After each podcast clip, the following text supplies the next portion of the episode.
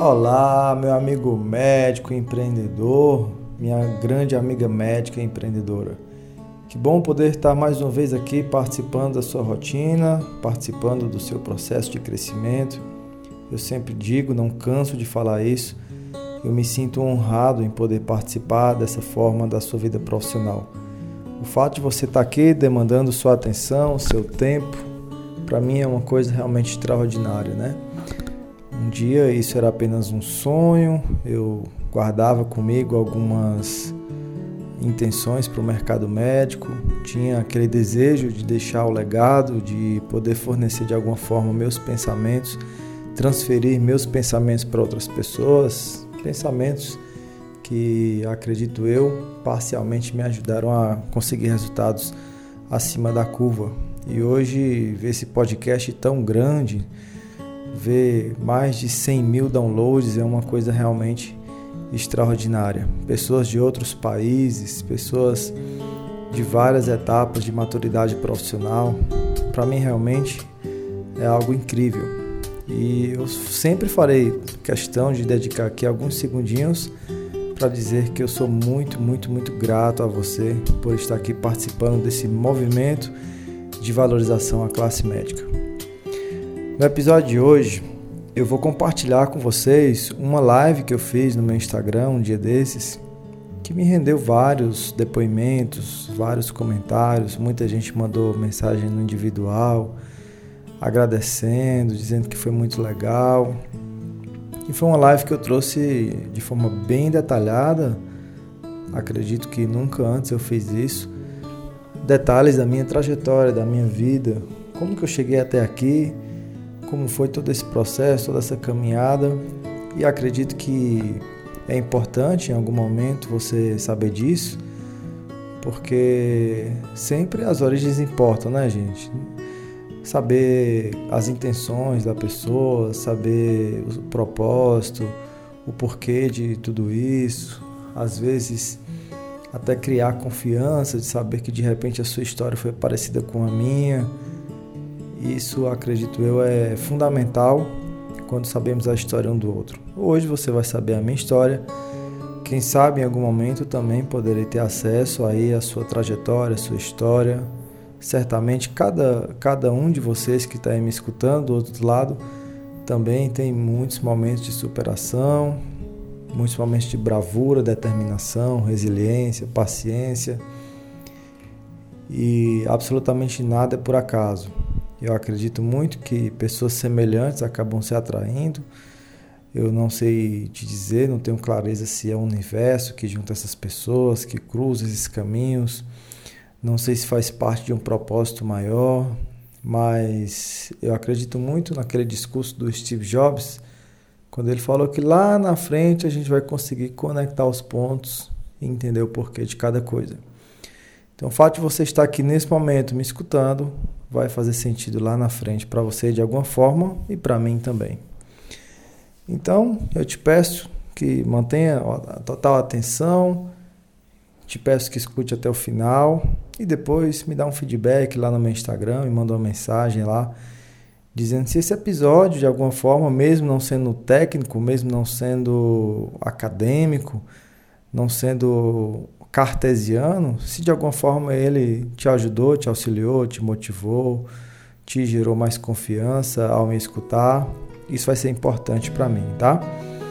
Então vou liberar aqui para vocês esse o áudio desse dessa live.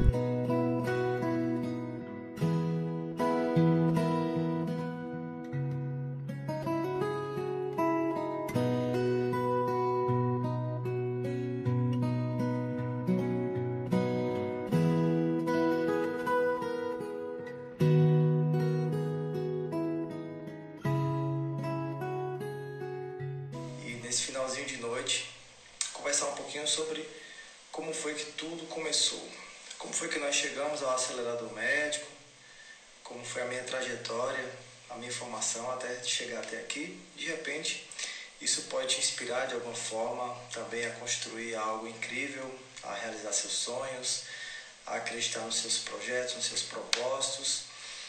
E entrando daqui a pouquinho em mais uma sequência incrível de eventos, de lives, de temas, de conteúdo, mas que não é interessante a gente simplesmente se posicionar como um educador, como um professor, sem que as pessoas saibam de onde nós viemos, quem somos nós, qual é, qual é o nosso propósito, especificamente qual é o meu propósito. Então você que está chegando aqui, tem muita gente nova chegando aqui, você vai ter a oportunidade de me escutar durante alguns minutinhos sobre a nossa saga e onde a gente pretende chegar, né? Olha só quem está entrando, o Natan, o Wilson de Martini, Nayara, Fernanda Pediatra. Muito boa noite, gente. Bom, mas é o seguinte, é, eu, o desejo de fazer essa live, de contar um pouquinho sobre a minha trajetória, nasceu alguns dias atrás, especificamente no dia 27 de fevereiro, que foi o aniversário do meu pai. Meu pai fez 66 anos de idade e já tem alguns meses que eu não o encontro por conta da pandemia. A gente está com um bebezinho novinho aqui em casa, que teve alguns probleminhas de saúde e a gente ficou meio temeroso de fazer esse, esse trajeto e de repente o bebezinho adoecer de uma coisa que a gente poderia ter evitado. E depois o meu pai acabou também é, tendo contato com pessoas com coronavírus, então a gente evitou esse contato, né? Ah, na quarta-feira eu vou visitar ele, vou, vou fazer uma cirurgia lá em Barbalha, minha cidade natal, então eu fiquei, foi um momento que eu fiquei refletindo um pouco sobre como foi que tudo começou, né? Bom, eu, eu nasci numa cidade chamada Barbalha, no Ceará, meu primo Edinho está aqui, sabe onde é, já participou da nossa infância lá, né, Edinho? É, é uma cidade pequena, hoje tem 50 mil habitantes aproximadamente. Na época tinha, eu nasci, devia ter uns 20 e poucos mil habitantes, mas especificamente eu nasci, eu me criei na zona rural, né, no sítio, é, num lugar chamado Caldas, que na época era um povoado, depois foi melhorando, hoje é um distrito. E a minha família ninguém fazia medicina, ninguém fazia faculdade, pelo menos que eu tenha conhecimento. E na verdade o desejo de fazer medicina, ele veio mais por uma questão de desejo de ajudar a minha família, que tinha as limitações financeiras. Meu pai é, tem só até a quarta série, né? Pouco, sabe escrever muito poucos, né? Sabe ler, né? Razoavelmente o básico do básico. Trabalhava de roça, depois trabalhou de, de motorista, levando pessoas da zona rural para a cidade e eu via muitas limitações na minha família. Eu via discussões entre meus pais é, por, por, problemas financeiros. Eu cresci num lar né, praticamente dividido, um casamento quase que é, falido, né, a forma como eles se tratavam, brigavam, meu pai bebia, então o desejo de fazer medicina, na verdade, era mais um sonho de usar a medicina para tirar minha família daquela situação. E aí meu irmão também teve uns problemas lá com, com narcóticos e tudo, então eu vivi naquele conflito. E desde criança eu eu pensava assim, eu talvez seja aqui a válvula de escape disso tudo, né? Dessa desordem que a minha família vivia. E eu fui criado basicamente sem pai, sem mãe, né? Na verdade, o apoio moral e emocional que eu tive vieram é, de um vizinho que a gente tinha, que ele era evangélico e ele acolhia na casa dele as crianças para não só aprender a Bíblia, mas também para jogar sinuca, jogar baralho, jogar dama. Então, aquele lugar era meio que um refúgio emocional para mim. E logo eu caía no no meu lar novamente. E foram muitas as vezes que eu realmente me vi com o coração despedaçado. De, a minha mãe, né, maltratada, humilhada. Meu pai não batia na minha mãe, que eu lembre, mas a agressão verbal era muito. Mulheres fora do casamento. E é, hoje eu falo isso com muita naturalidade. Eu, eu, eu via meu pai obeso, se alimentando super mal e eu tinha aquele sentimento que a qualquer momento ele poderia morrer. E eu pedi a Deus todos os dias para preservar meu pai vivo e para também preservar minha mãe aguentar a barra até que um dia eu pudesse tirar, ele daquelas, daquela condição. Então, o meu desejo de fazer medicina nasceu daí. E aí, meu pai, ele tinha plantações né, na roça de abacaxi. Hoje mesmo estava falando para um paciente que nessa época que começa a chover aqui no Nordeste, é, meu pai me levava para plantar andu. Andu é um tipo de feijão e ele me ensinava aquilo ali. Ele fazia aquela covazinha com enxada, pedia para mim jogar o grão e para cobrir com o pé. Ele, ele ensinava a mim e a meu irmão a viver da roça. Só que chegou um momento, né, na, na minha adolescência, aí assim, ele me ensinou muita coisa que até hoje serve, né? Ele me ensinou a vender, a vender carne. Eu lembro que eu lembro que teve um dia que eu falei pro meu pai que meu primo tinha ganhado uma bicicleta. E eu pedi para ele me dar uma bicicleta. Ele falou: "Ah, você quer uma bicicleta? Então foi o seguinte, vamos ali comigo". Ele tinha uma D10 velha, não sei se você sabe o que é D10, é é um carro de cabine, né, muito antigo. E chegou na roça e tinha um cara que trabalhava para ele, chamado Tonheira. E disse, Tonheira, tem abacaxi maduro? Tem. Coloca aí na, no carro que você tem de abacaxi maduro. Aí depois encheu a caçamba, ele falou assim, tá aí meu filho, tá aí o abacaxi, agora você faz com ele o que você quiser. Aí eu falei, como assim pai? Você quer a bicicleta? Eu disse, quero. Pronto. Tá aí o abacaxi. E aí como é que eu faço? Aí ele falou, vai lá na feira e pergunta quanto é o abacaxi e você vende mais barato. Afinal de contas, você não comprou abacaxi e você vai lucrar. E assim eu fui, na época eu lembro como hoje, era um real o abacaxi. E aí eu não tinha barraquinha para armar na feira, né, para vender. Então eu saí de casa em casa.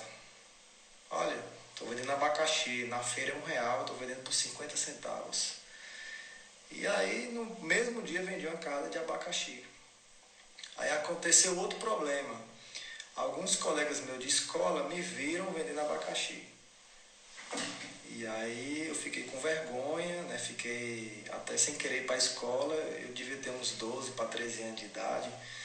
E você que está chegando aqui agora, eu estou contando a história de como tudo começou segura aí um pouquinho que eu vou chegar aonde nós estamos hoje. O que é que eu tenho hoje, como a gente construiu, onde eu pretendo chegar. Mas estou na, tô na origem. Eu falei que o meu desejo de fazer medicina era para querer mudar a minha família e falei que não, meu pai não me ensinou a estudar, mas ele me ensinou algumas coisas que servem para mim hoje, como por exemplo vender. Então eu estou contando uma história, né? Aí fui de casa em casa oferecendo abacaxi, realmente metade do preço, muita gente comprou.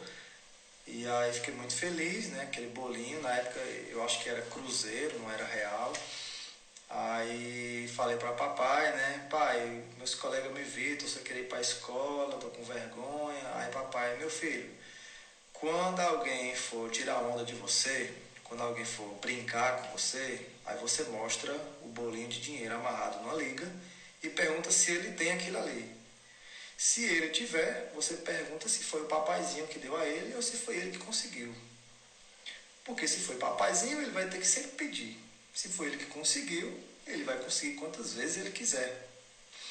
E assim eu estava com a resposta pronta. Cheguei lá, ah, o vendedor da feira, o vendedor da feira. E eu tirava um bolinho de dinheiro. Tu tem isso aqui? Mas, ah, como, como tu tá rico, olha só quanto dinheiro. Pois é, então, eu calei a boca de todo mundo. Qual foi o aprendizado né, que eu tive com isso? O aprendizado é o seguinte: sempre que alguém me criticasse daquele dia em diante, por qualquer coisa que eu fizesse, o meu resultado ia fazer ele calar a boca. E isso serviu para mim hoje. Porque quando eu começo a fazer anúncio na internet, aparecem vários colegas me, me criticando, jogando pedras. E qual a maneira de calar essas pessoas? Tendo resultado. Olha aqui meu resultado. E resultado não é só dinheiro, né, gente? Mas também é dinheiro. Então, quando eu fui lançar a primeira vez meus cursos na internet, eu não tinha resultado na internet. Como é que eu lidei com os haters, os odiadores? Eu ficava motivado a ter resultado. Então, eu aprendi com meu pai que quanto mais as pessoas me criticam, mais é, estimulado eu fico para buscar resultado, porque eu sei que é o resultado que vai calar a boca das pessoas. Então, olha só de carne de porco, é, consertei bicicleta para ganhar dinheiro. Então a mentalidade empreendedora veio do meu pai. Ele nunca foi de me dar nada, ele sempre me ensinou a, a, a fazer dinheiro. É o que o americano fala, make money. O, o americano não fala ganhar dinheiro, fala em fazer dinheiro. Então hoje eu tenho essa clareza, né? Então tudo que eu olho hoje eu penso assim, como é que isso vai se transformar em dinheiro, entendeu? E veio do meu pai, não foi da minha mãe. Minha mãe, ela era professora, na verdade ainda hoje ela é, ela se aposentou. Ela se aposentou e ainda hoje é professora e ela foi minha grande incentivadora a, a estudar. Meu filho, olha, não vai nessa onda de seu pai não, porque hoje em dia quem se dá bem na vida é quem estuda. Então eu, eu vivi um conflito, afinal, é, comprar coisa e vender ou estudar. E aí, como meu pai desrespeitava minha mãe, né, gritava com ela, eu confiava mais na minha mãe. E aí, se nesse mamãe tá aqui, se tiver mãe, a senhora sabe que eu tô falando de todo o coração. E aí, eu, eu pensei o seguinte, é, eu vou, vou acreditar na minha mãe, vou estudar e vou me tornar um médico para tirar minha família dessa situação. O médico ganha muito mais dinheiro, quando eu estiver ganhando muito mais dinheiro, eu vou é, tirar meus pais dessa situação. E aí, quando eu comecei a estudar de verdade, para tirar uma nota boa, que minha mãe dizia que eu tinha que ser o primeiro lugar da sala, aí eu vivi um conflito com meu pai, que me chamava de vagabundo, que eu não queria ter, fazer nada da vida. E foi quando eu comecei a bater de frente com ele. E o pior, eu, eu achava, né, que se eu tivesse resultado, eu ia calar a boca de meu pai. Olha só. Aí, qual era o resultado que eu precisava ter? Eu precisava ganhar medalha no colégio, porque lá tinha um, um processo de premiação de primeiro e segundo lugar, ganhar medalha de ouro, prata ou bronze. E era uma cerimônia muito bonita, que o pai entregava a medalha para o filho. E aí eu estudava para chamar a atenção do meu pai. Eu vou ganhar medalha de ouro, meu pai vai me admirar por isso. Acontece que eu comecei a ganhar medalha de ouro, mas meu pai nunca e minha mãe também nunca foi me entregar a medalha. E eu tinha frustração muito grande, chorava, eu dizia que eu não ia mais estudar, que eu não, porque eles não, não reconheciam meu esforço. E não era coisa simples. Porque assim, eu morava na zona rural, aí eu tinha que acordar quatro e meia da manhã para pegar um carro de cinco horas para ir para a cidade para da cidade, Barbalho, eu pegava outro carro para ir para Juazeiro, que era o colégio melhorzinho que tinha. Então, quando eu terminava a aula, por volta de meio-dia, meio-dia e meio, eu, o trajeto de volta me fazia chegar em casa 4 horas da tarde, 3 horas da tarde. E isso sem almoçar. Eu não tinha dinheiro para almoçar. Eu segurava a, a fome. E melhor do que isso, no processo de ficar ali esperando o carro de lotação, eu ficava estudando. Era o tempo que eu tinha para estudar. E eu confesso a você, né, de todo o coração, que eu nunca me senti triste por isso. Eu sempre fui uma pessoa muito feliz, né? Hoje eu reconheço. Rapaz, era para mim viver triste, frustrado né, nessa situação. Mas eu pensava o seguinte: eu vou aproveitar esse tempo que eu estou aqui, eu vou estudar, porque quando eu chegar lá em casa eu vou jogar bola. Já vou estar com as tarefas todas prontas. Então, eu estudava muito. E assim, eu não lembro que eu sentia fome, não, sabe? Tinha fome não. Era só o couro e o osso, bem magrinho. E sempre foi uma pessoa muito feliz, muito satisfeita. A minha única tristeza era com a briga que tinha lá em casa, meu pai com minha mãe, e o conflito que vivia com meu irmão e também com a minha irmã. Aquele ambiente era o que me deixava triste, mas ao mesmo tempo me motivava porque eu pensava que eu pensava que a única coisa que né, era uma questão de tempo eu tinha que estudar muito, eu era meio que a única solução para aquilo ali se resolver. E aí foi medalha de ouro, meu pai não entregava, ficava frustrado, mas ao mesmo tempo eu pensava eu não posso, eu não posso sair dessa, dessa, dessa trajetória, desse projeto, né, porque vai ser a solução para minha família. E acontece que acontece que quando eu, eu, eu, eu me reuni com um grupinho no colégio que eram os melhores, né? Eu lembro de que tinha eu, tinha Ismael, tinha Sávio, tinha Palmeirindo, e todos eram muito bons. E eu estava sempre ali entre os primeiros em termos de nota. É, e tinha um deles que eu achava ser mais coitado do que eu, que é o Ismael. Ismael, a mãe dele, eu nunca soube. Vi um comentário que ela era mulher da vida, não sei se você sabe o que significa isso, mas eu não vou usar termos mais diretos, porque eu não sei se era verdade. E o pai dele era mototáxi. E Ismael ele pintava quadros para sobreviver. A comida, a roupa, os livros, o que ele precisava no colégio, ele pintava quadros e vendia na feira para sobreviver. Às vezes tinha uns aulões assim no dia de sábado, que eram os melhores aulões, resumo, preparando para o vestibular, e ele perdia esses aulões pra, porque ele pintava quadros e ao mesmo tempo ele ainda era adventista do sétimo dia. Ele não fazia nada no sábado, ele era diácono da igreja, que é como se fosse um cargo de confiança. E é, Ismael vivia com os olhos fundos, que disse que não dormia, porque passava a madrugada pintando quadros. E eu achava ele mais coitado do que eu. Mas era um cara sereno, um cara feliz. E resultado, desse grupinho de seis pessoas que tínhamos de estudo, Cinco passaram em medicina. De, de primeiro, Ismael foi terceiro lugar. E eu não passei. Eu fui do grupinho o único que não passei em medicina. Quando eu falei isso pro meu pai, adivinha? É, meu filho, você nasceu para ser um vagabundo. Porque se você quisesse alguma coisa da vida, você teria passado. Porque aquele seu colega que você fala dele, ele passou. Que tem a vida pior do que a sua e você não passou. E aí humilhou, né? Foi humilhação. Minha mãe né, ficava calada porque se ela fosse falar alguma coisa na frente de meu pai, ele engolia ela, né? Só não batia, mas humilhava ela também. E na verdade, hoje eu agradeço meu pai porque aquela eu sou uma pessoa antifrágil por conta daquele exemplo que eu dei desde, desde o início ele me tornou antifrágil. O que é antifrágil? Aquela pessoa que quanto mais você bate, melhor ela fica, igual massa de pão. Então, ele era brutão, ele era ignorante, né? Ele mudou muito hoje em dia.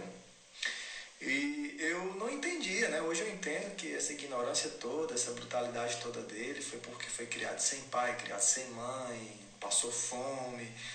É, ele, ele tem a barriga bem grandona. Um dia ele estava comendo ele pega, come, come, come, mal respira. Aí, aí eu fiquei observando aquilo ali um dia, recentemente. Aí eu perguntei, pai, o senhor já passou fome algum dia? Ele falou, meu filho, já passei tanta fome, fome mesmo. Não é ficar com fome, é, é ser uma pessoa que passa fome. Aí eu falei, ah, entendi. Agora eu entendi porque é que o senhor come assim desesperadamente. E aí é, hoje eu entendo né, que essa ignorância dele foi porque ele foi tratado assim, mas na época eu não entendia. E que bom que eu não entendia, eu só pensava assim. Ah, aí um dia eu vou um dia eu vou passar na cara dele, eu pensava assim. E aí nesse dia do vestibular eu me acabei de chorar, fiquei indignado, porque eu passei na primeira fase em 12 segundo lugar, na segunda fase eu não passei, vestibular de medicina da Universidade Federal de Ceará. Eu escrevi uma carta. Eu escrevi uma carta é, e eu falei para papai, ó, essa carta um dia eu vou esfregar na sua cara. Eu não sei nem se vocês sabem o que é esse termo, né? Mas eu falei, eu vou esfregar essa carta na sua cara. Essa carta eu dizia tudo que eu ia ser. Eu vou ser isso, vou ser aquilo, vou ganhar muito dinheiro, eu vou ser uma pessoa influente no, no Brasil. Eu falava assim nessa carta. Eu dobrei essa carta e coloquei embaixo do meu guarda-roupa. E fui fazer cursinho. Fui fazer cursinho. Aí eu fui pedir à minha mãe, mãe, eu quero fazer cursinho. Aí a mamãe disse, meu filho, você sabe que eu não tenho dinheiro. E para mim pedir a seu pai vai ser difícil. Aí eu falei, mãe, peça a Titi João Bosco, peça a Ronaldo, que eram os tios meus. Aí mãe, meu filho, eu não tenho coragem de encontrar seu pai não. Aí eu falei, olha mãe, se a senhora não fizer isso, eu vou ter que ir para Fortaleza sozinho. Eu vou dar um jeito, mas eu vou. A senhora sabe que eu sei ganhar dinheiro, eu vou dar um jeito de ganhar dinheiro. Aí mamãe falou o seguinte, vamos ver se a gente pega seu pai num dia que ele esteja bem, com a veia boa. E aí, né, teve um dia que papai ganhou muito dinheiro na, nos passageiros, levando né, carro de lotação. E aí chegou em casa, botava, espalhava na mesa aquele monte de dinheiro, ficou contando, aí, aí mamãe, eita, papai, ganhou foi muito hoje, né? Papai, é, graças a Deus, né? Hoje foi um dia bom. Aí disse, Panta, né, tu quer estudar em Fortaleza. Aí papai em Fortaleza, e o que você vai fazer em Fortaleza? E aí ele disse que lá é o melhor colégio que tem, e disse que lá, quem estuda lá, não, não tem como não passar em medicina. Aí papai, meu filho, só quem passa em medicina é quem é de família tradicional, é quem é de família rica, é os calores, Sampaio. Ele tem que deixar, ele tem que parar de querer dar um passo mais largo que as pernas. Aí a mãe disse, mas será que não era bom ele passar pelo menos seis meses lá? Assim é a última chance dele. Aí papai, esse não quer nada com a vida não. Ele passou enfermagem, eu tinha, eu tinha feito vestibular de enfermagem, fisioterapia. Ele passou enfermagem, passou em fisioterapia, não fez a matrícula, ele não quer nada com a vida não, isso é um vagabundo. Aí a mãe, mamãe disse assim, planta, mas assim, vamos, vamos ver. Vai que ele passa, ele foi em primeiro lugar em enfermagem, ele quase passou em medicina. Vamos ver, tentar uma vez. Aí, mamãe, aí papai disse, ele vai ficar onde? Porque ninguém tem casa em Fortaleza, ninguém tem apartamento em Fortaleza. Aí a mamãe disse, eu vou procurar. Aí a mamãe foi nas lojas de roupa, né, em Fortaleza, aí descobriu que tinha uma mulher que era dona da loja de roupa, que ela tinha dois filhos que moravam lá, que era a Lady. Aí comentando, eu paro, para minha mãe, como é que tá teus filhos, não sei o que, mãe, é, ele fez vestibular, não passou, mas ele quer ir em Fortaleza, aí ela disse, olha, se quiser morar lá com os meninos, a gente divide lá o valor do aluguel e dá tudo certo. Aí mamãe disse, é sério, é sério. Aí a mãe disse, pronto, consegui. E aí eu fui morar em Fortaleza, na casa, que só tinha universitários, e os caras eram da baderna, festa todo final de semana, festa mesmo, com cigarro, uma resenha, maconha. E aí eu morava lá.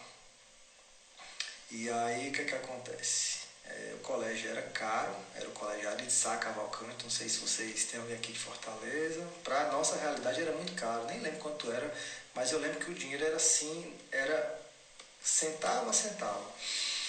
Só que quando eu fui para o colégio lá Sá, é, que foi fazer a matrícula, aí o cara perguntou o seguinte, é, é para ir para a turma especial ou para a turma básica? Aí a mamãe disse, qual a diferença? A turma especial é a turma que é preparada para passar em medicina e a turma básica para outros cursos. A mamãe ele quer passar em medicina. Aí o rapaz falou assim, mas ele já fez vestibular? Já. E o resultado dele? Tá aqui o resultado dele. Aí ele falou, ah, infelizmente, pelo resultado dele, ele não tem como ficar na turma especial. Eu fiquei revoltado, né? Eu fiquei revoltado. Aí me matriculei na turma básica. E aí é, eu falei com um cara depois, fui lá sozinho, falei assim, ô, ô, ô amigo, deixa eu lhe falar uma coisa. Tem alguma chance de eu pular para essa turma especial? Ele falou, olha, Vai ter, um, vai ter um simulado aqui, vai ser tipo um vestibular simulado e são 40 vagas para medicina. Agora não é só esse colégio, são todos os colégios da cidade de Fortaleza. Aí você se inscreve em medicina, mesmo sendo da turma básica. Se você né, ficar aí nos 40, como se você tivesse passado no vestibular, a gente vai te dar uma chance para entrar na turma especial. Eu falei, e, essa turma especial, o que, é que tem a mais nela? Aí ele falou, não, o material é mais profundo, tem mais aulas, os melhores professores estão na turma especial. E na turma especial tem um sistema que a gente matricula você em vestibular ao longo do ano inteiro. Se você passar em primeiro, segundo ou terceiro lugar, aí você ganha bolsa, você ganha alimentação, você ganha, vai ganhando coisas aqui. Aí eu falei, ah, é bacana, eu quero, eu vou fazer isso aí. Então estudei, estudei, estudei. E adivinhem, pessoal, eu passei em quadragésimo lugar. Eu fui o último lugar, mas eu passei. E eu entrei na turma especial. E eu comecei a fazer vestibulares, fiz vestibular de hotelaria, fiz vestibular de direito, fiz vestibular da SPSEX, do ITA, do INE, da Marinha Mercante, tudo que é vestibular, enfermagem, fisioterapia. E a maioria deles eu fiquei em primeiro, segundo ou terceiro lugar. E o resultado foi que eu não só comecei, passei a estudar de graça no Colégio de Cavalcante, mas eu ganhei eu ganhei transporte para o colégio, eu me pegar lá, eu ganhei alimentação grátis no colégio. E aí meu pai mandava o dinheiro e aí pela primeira vez eu tive condições de de vez em quando tomar um sorvete, de conhecer o shopping que eu não conhecia. É... Eu, nunca, eu nunca fui no cinema porque eu achava que era perca de tempo, mas eu comia, pedia uma quentinha com churrasco, então a vida começou a melhorar. E aí depois de seis meses eu fiz meu primeiro vestibular de medicina. E esse vestibular foi um vestibular fora de época. Era a Universidade Federal de, de do Vale do São Francisco, na cidade de Petrolina. Estava abrindo a universidade e foi no mês de setembro e não coincidiu com nenhum vestibular do país. Resultado, é, vieram pessoas do Brasil inteiro, São Paulo, Rio, Bahia, Ceará, todo mundo. E aí foi o vestibular mais concorrido de medicina do Nordeste naquela época. Eu não sei como é a concorrência hoje em dia, mas na época foi 67 pessoas para uma vaga. Mas eu estudava tanto nessa época, estudava tanto, tanto, que geralmente o meu limite era por volta de duas horas da manhã. Ficava morrendo de sono. Aí eu ligava o ventilador e de vez em quando colocava o dedo na hélice do ventilador. Teve algumas vezes que até cortou meu dedo porque gerava um estímulo doloroso e eu ficava acordado. Eu tomava banho estudando, tinha um rádiozinho, né? a, o colégio tinha a rádio Aridsaia, eu ficava, passava o sinal do trânsito, estudo, tudo, estudava, estudava muito. E o fato foi que eu vou falar como é que foi o, o resultado do vestibular. Estávamos numa aula de Ubiratã, que era considerado um dos melhores professores do colégio. Era um aulão de resumo sobre química. E estava todo mundo ali anotando a aula, anotando, e a porta do colégio tinha um, um vidrozinho assim. E o cara do, do NAD, né, Núcleo de Atendimento ao Discente, ele bateu assim no vidro, tá, tá, Aí algumas pessoas olharam pro vidro, aí ele ficou apontando assim para Tiago Araújo, que era o cara que era o bambambam bam, bam da turma, era quem passava em primeiro lugar em tudo, era quem sabia resolver tudo, e era a maior esperança do colégio, né? Do colégio Aretsaia. Era o, o fodão, digamos assim. Aí ele bateu, mandou chamar ele, aí chamou o Tiago, aí Tiago saiu da sala, e aí dava pra gente ver pela janelinha do colégio a farra lá fora, né? O pessoal jogando ele pra cima, raspando a cabeça dele e tudo. E aí daqui a pouco ele bateu, aí chamou o Gunter. O Gunter foi outro cara. Aí foi lá, aquela festa. Aí chamou algumas pessoas e eu fiquei olhando pela janelinha e fiquei pensando, caramba, saiu o vestibular de medicina e ninguém me chamou. Eu não passei. Aí eu vi ele chamando de um em um, chamou uns dez e não me chamou, então a lágrima começou a escorrer. Era meu primeiro vestibular de medicina e eu sabia que era a minha última chance.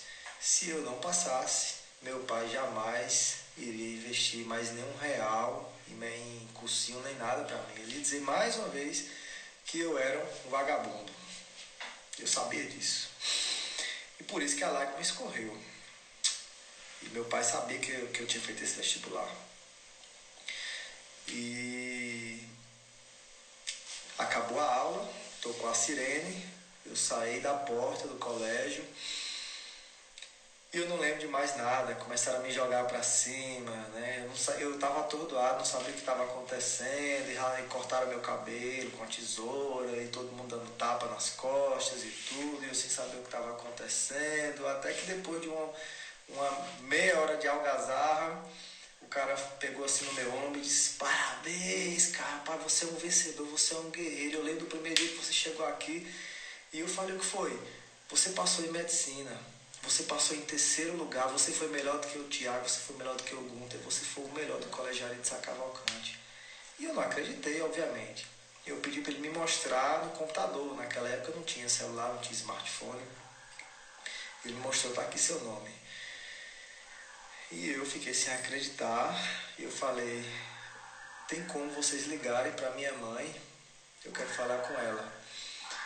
Aí mamãe estava dando aula na escola e na época a gente não tinha telefone em casa, a única forma de, de falar com ela por telefone era orelhão, não sei se você lembra do orelhão, ou ligar para a escola que ela trabalhava. E eu liguei para a escola, eles ligaram para mim. E aí eu falei, é neto, chama a mamãe, quero falar com ela. Quando chamaram, mamãe, meu filho, foi que aconteceu, eu saí aqui desesperada no meio de uma aula.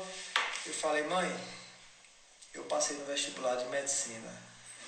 Aí mamãe, mentira.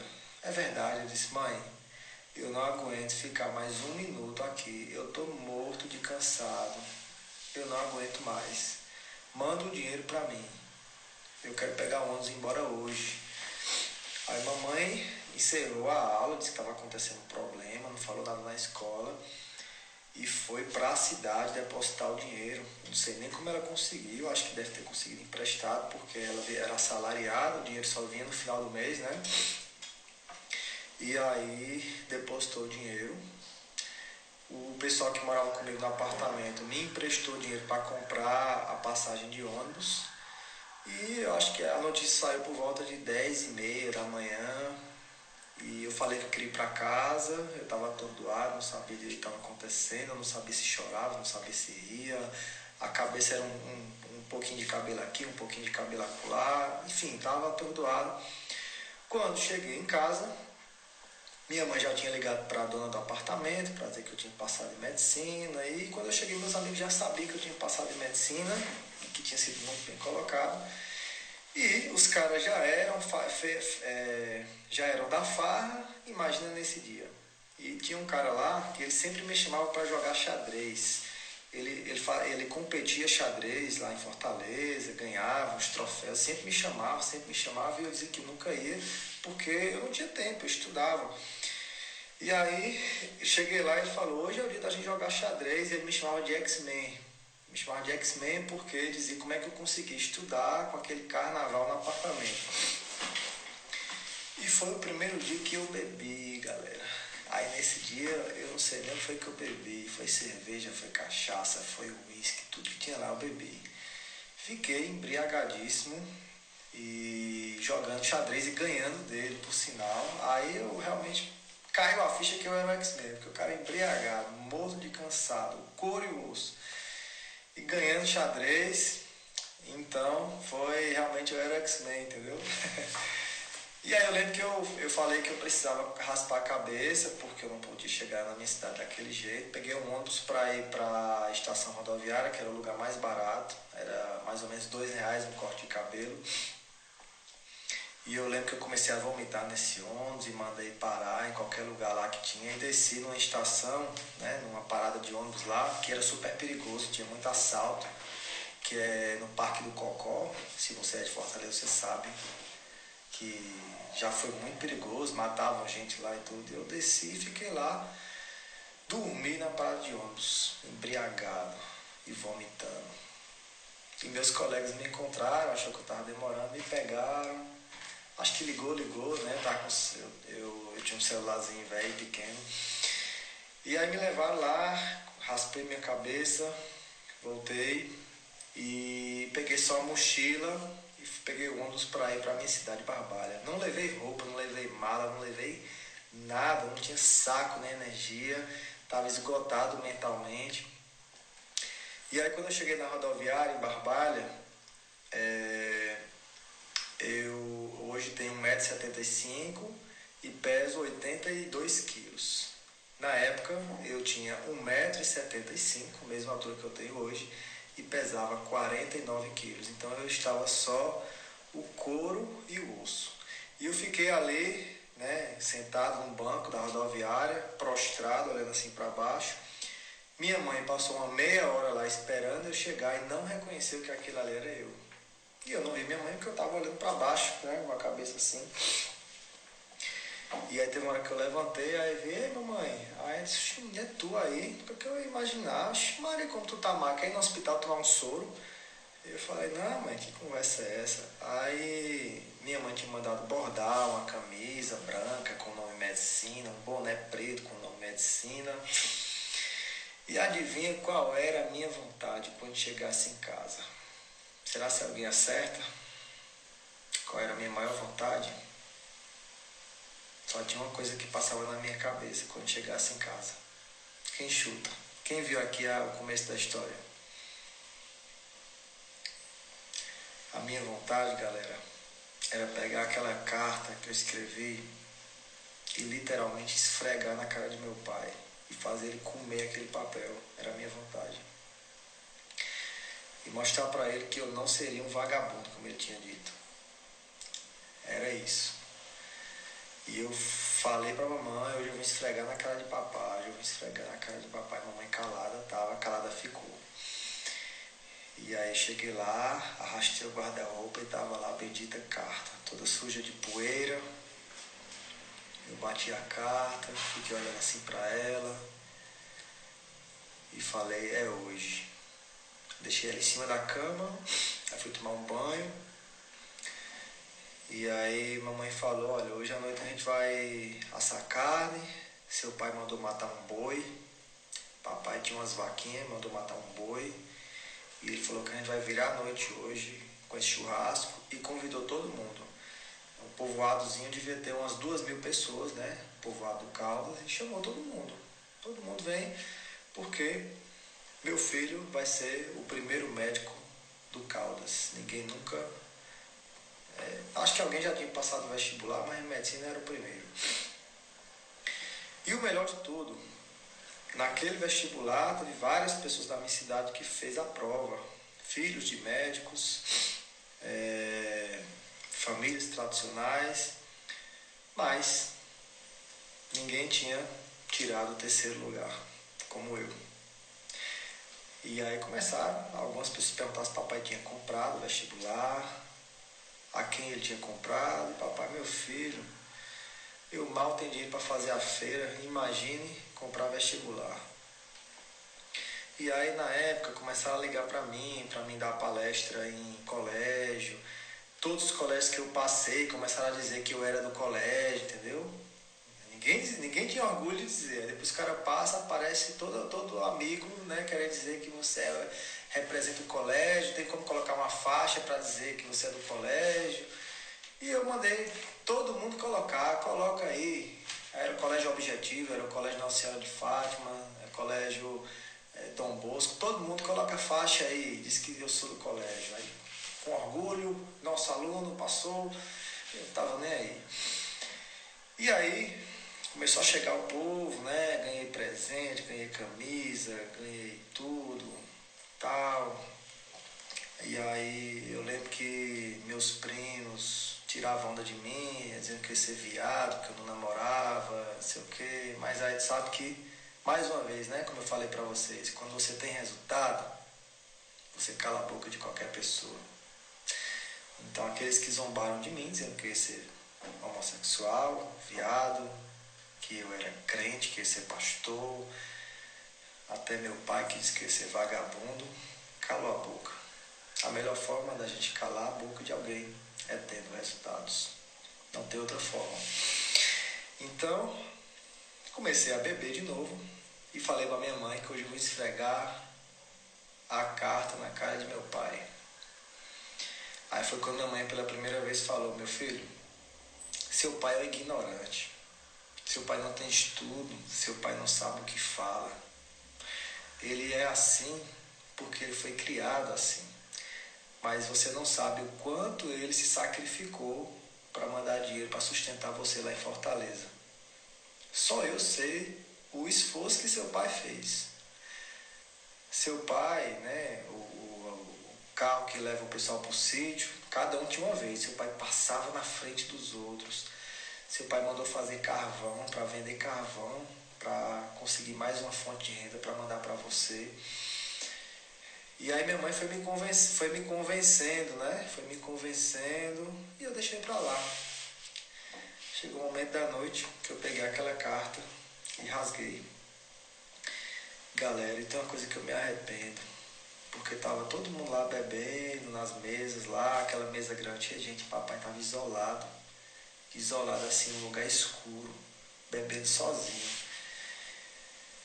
E eu não sei o que passava na cabeça dele, mas nem eu chamei ele, nem meu irmão chamou ele. Ele ficou a noite todinha lá. Mas ele tinha orgulho do filho que ele tinha.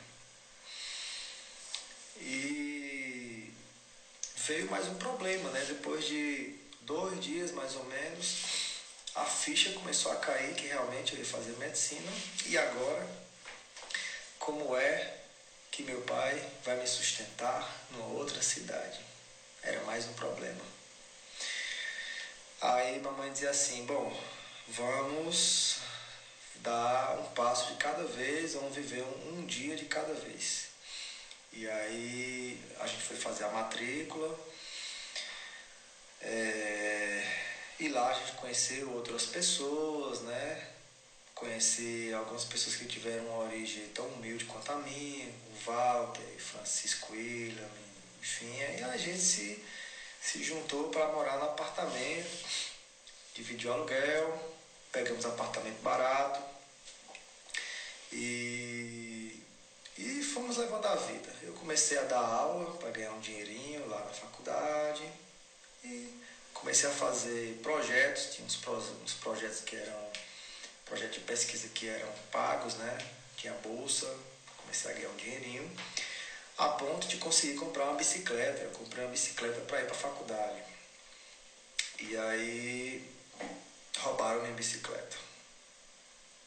E o pior de tudo que eu vi quem foi que roubou a bicicleta. Tinha uns caras jogavam bola, vizinha faculdade, e eu fui lá atrás da minha bicicleta. Quando cheguei lá, vi minha bicicleta.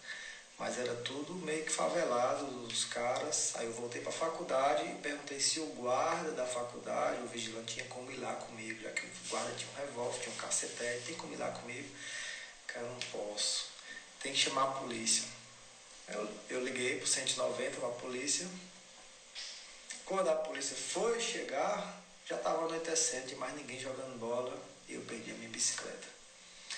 Foi a primeira bicicleta roubada da Univasf, foi a minha. Universidade Federal do Vale de São Francisco, onde eu estudava.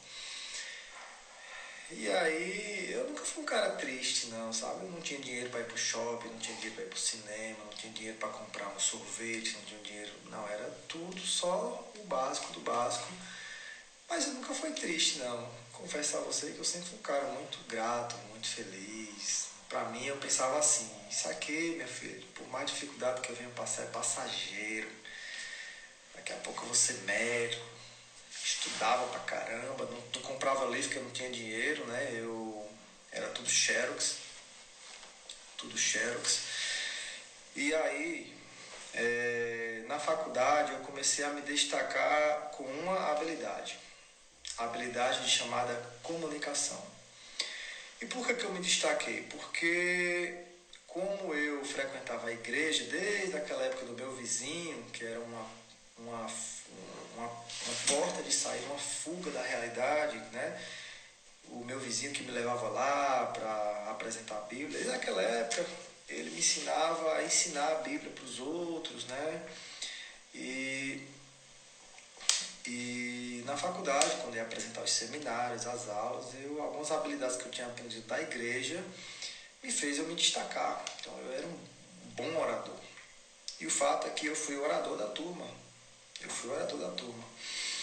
Então você vê que essa habilidade hoje me ajuda até hoje. Você vê hoje, né, teve uma época que eu fazia muitas palestras, mas hoje aqui eu faço muitas lives, eu dou muita aula, essa habilidade veio de lá. Olha só como nada nessa vida é por acaso, é como Steve Jobs fala, vai seguindo a tua intuição, vai seguindo o teu coração, lá na frente você vai conectar os pontos. E hoje eu começo a conectar os pontos. E aí, é, quando eu quando eu me formei, eu pensei o seguinte, para que eu participe da festa de formatura, eu tenho que ser da comissão de formatura. Melhor, eu tenho que ser o presidente da comissão de formatura, porque eu, talvez eu consiga alguma coisa mais barata, ou talvez eu consiga até me formar e ir para a festa gratuitamente. Então, a nossa comissão de formatura tinha seis pessoas e só teve uma pessoa que foi da comissão do primeiro dia de aula até o último dia de aula. E essa pessoa fui eu. E por que, que eu fui? Por que, que os outros desistiram? Porque tinha que participar de reuniões, porque tinha que correr atrás de outras coisas. E a faculdade era uma prova atrás da outra. E ninguém queria abdicar dos seus estudos para resolver bronca de formatura. Mas acontece que eu precisava fazer isso, porque eu tinha medo de não levar minha família para a festa por falta de grana. E qual o aprendizado que eu tenho para te falar com isso? Que quando a gente tem um propósito na vida, a gente não desiste. Quando a gente tem uma causa maior por trás de tudo, nada e nem ninguém nos impede, nos faz desistir, nos faz desanimar. Entendeu? Então, se você desiste, se você cansa, se você tem preguiça, se você adia seus planos, se você arruma desculpas, se você fala mimimi, eu tô sem dinheiro, eu não posso, eu não consigo, é porque no fundo, no fundo, no fundo, você não tem uma missão, você aquilo ali não é teu propósito. Vai para outra. E aí eu ajeitei toda a formatura da turma, fui o presidente e eu não só levei a minha família, mas eu levei o maior número de convidados daquela festa eu tinha mais cadeira do que os outros. Eu ganhei o álbum de formatura gratuitamente. Eu tive uma apresentação especial, até um palco extra, só da comissão de formatura. E quem mais recebeu, obrigado, gratidão, fui eu. O maior tempo de apresentação fui eu também. E eu lembro que eu lembro que tinha uma regra que a família só podia subir o pai, a mãe e os irmãos no palco, porque senão o palco poderia quebrar se subisse mais, se subissem mais pessoas. E aí quando ele falou assim, eu quero convidar agora o presidente da comissão de formatura da primeira turma de medicina da Universidade Federal do Vale de São Francisco, o primeiro médico do Caldas, o médico José Neto de Lima Neves. E a música foi uma música que caracteriza a minha cidade, que é Menina Moça Linda Barbalha, Caldas, Caldas, como é? Caldas do, Caldas, Pedaço do Céu, coisa assim. E aí, galera, invadiram o palco meus primos, meu, meu pai, minha mãe, tia, tio, avô, avó, foi uma verdadeira algazarra, a galera me pegou e jogou pra cima, jogou pra cima. Os seguranças chegaram lá, querem tirar o pessoal do palco, mas ninguém segurava aquela onda, aquela energia, porque aquilo representava a mudança de paradigma na minha família, aquilo representava uma, uma superação, aquilo representava a mudança de toda uma geração. A partir dali, quebrou-se aquele quebrou-se aquele quebrou-se aquele é, aquela maldição de que só família tradicional forma médico. Quebrou-se a maldição de que só só gente rico forma médico. Quebrou. Agora quem é do sítio também pode ser médico porque eu era um exemplo daquilo. Entendeu? Quem não tem dinheiro também é capaz de se tornar médico. E aí e aí. Foi incrível, foi incrível. Eu sei que é, eu não podia fazer residência de cara, né? Eu tinha que trabalhar porque eu tinha que começar a construir o meu maior propósito de vida. Lembra qual é? Tirar meu pai e minha mãe daquela situação caótica que vivia minha família. E eu lembro que eu peguei uma mala enchi de roupa, eu consegui um carro emprestado, um Fiat Uno 1000, 1996, que depois acabei comprando por 6 mil reais. E eu coloquei uma mala cheia de roupa E eu pensei o seguinte, eu vou dar plantão até quando eu não aguentar mais. E eu saía dando plantão de cidade, uma cidade atrás da outra, o meu almoço, o meu jantar era nos hospitais. É, às vezes dava para vestir, é, vestir novamente uma roupa que eu tinha vestido antes. E era uma, era uma época muito carente de médicos, né? então os plantões chegavam a pagar dobrado, as ambulâncias chegavam a pegar você, negociavam para você chegar mais tarde, negociavam para você fazer do jeito que você quisesse. E aí é, eu dei 48 plantões seguidos, né, de cara. Então eu ganhei muita grana, ganhei muito dinheiro. O plantão pagava 1.500, 2.000 reais. Eu faturei assim de cara pelo menos uns quase 70 mil reais. E aí mandei dinheiro para minha mãe, mandei dinheiro para meu pai, ajudei a minha irmã, comprei o um carro e dei entrada no apartamento, que eu não queria pagar aluguel. E aí, cansado, morto cansado, mas feliz. Estava ganhando dinheiro. Fui para Europa, fui para os Estados Unidos, comecei a frequentar shopping, comecei a frequentar festa. Foi o período que eu me distanciei um pouquinho de Deus. Isso foi um grande erro. Porque apesar do dinheiro que eu estava ganhando, quando eu deitava a cabecinha para dormir à noite, eu sentia que alguma coisa estava vazia dentro de mim. E aí começou a vir aquela necessidade de querer. Começou a vir aquela necessidade de querer me reorganizar emocionalmente. Então eu passei a estudar mais, com a intenção de, de fazer prova de residência para otorrino. Eu conheci Nara, né, que hoje é minha esposa. É, comecei a namorar certinho com ela. E, e Nara era católica e não negociava sair do catolicismo. Né? O namoro foi ficando cada vez melhor, mas começou a vir aquele desconforto. É, mas se o namoro progredir, como é que a gente vai seguir, se você é de uma religião ou sou de outra. Então eu precisava ser um cristão exemplar para poder atrair ela né, para vir para o lado evangélico. E comecei a frequentar a igreja presbiteriana, igreja batista, estudar a Bíblia, agir corretamente. E aí é, fui, passei na residência, quando eu cheguei na residência, eu tinha um dinheiro bom junto, eu tinha um carro muito bom, eu tinha um Cruze sedã, era o melhor carro lá da residência. E aí eu descobri uma outra, uma outra habilidade minha, que era a inteligência social. Eu era um cara extremamente sociável na, na faculdade, agradava os pacientes, ganhava muito presente, me dava bem com a, com a, a da limpeza, me dava bem com as secretárias da faculdade, da residência. E eu descobri essa habilidade, a inteligência social, a inteligência emocional, a capacidade de fazer as outras pessoas se sentirem bem com a minha presença. E eu percebi que isso me atraía várias oportunidades, a oportunidade de negócio, né? os hospitais queriam me ter lá dentro. E como é que eu acho que eu desenvolvi essa habilidade? Eu acho que eu desenvolvi essa habilidade nesses montes de plantões que eu dava. Porque, como era muito cansativo, eu tinha que tornar agradável os plantões. Eu dava plantão de emergência, de SAMU, de transporte aéreo, transporte terrestre, é, home care, é, transporte de ambulância, um PSF, o que você imaginasse eu, eu trabalhava. E peguei muita mão, né? Era um cara bom de emergência, fiz um bom internato.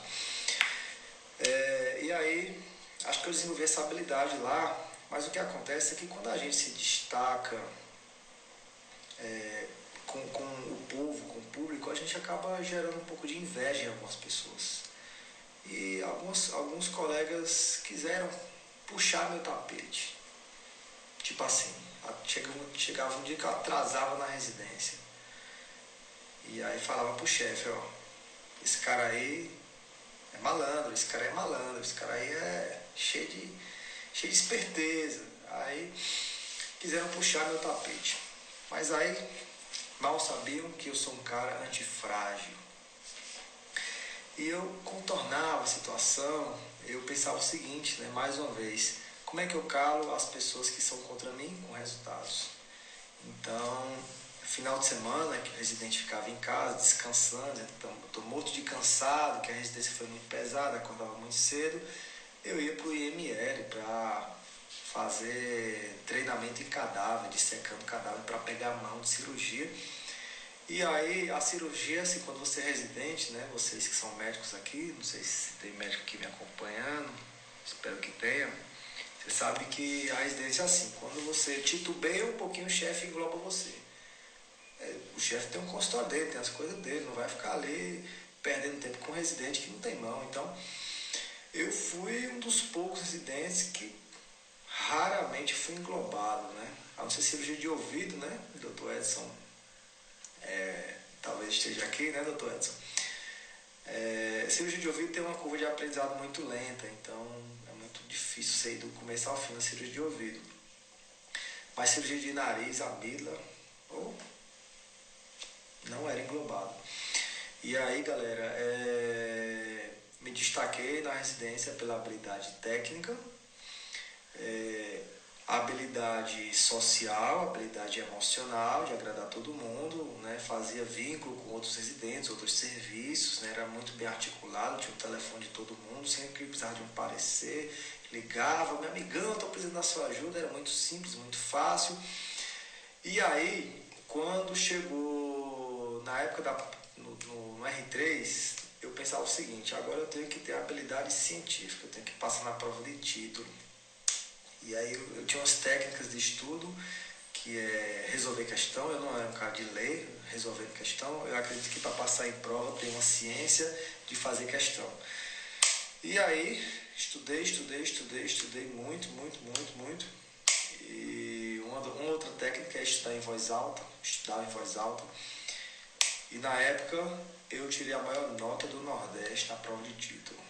Porque eles mandam por e-mail a nota, né? Meu chefe pergunta a nota de cada um e tem acesso à nota dos outros porque é conectado com o chefe de outro serviço, não é? Até de São Paulo.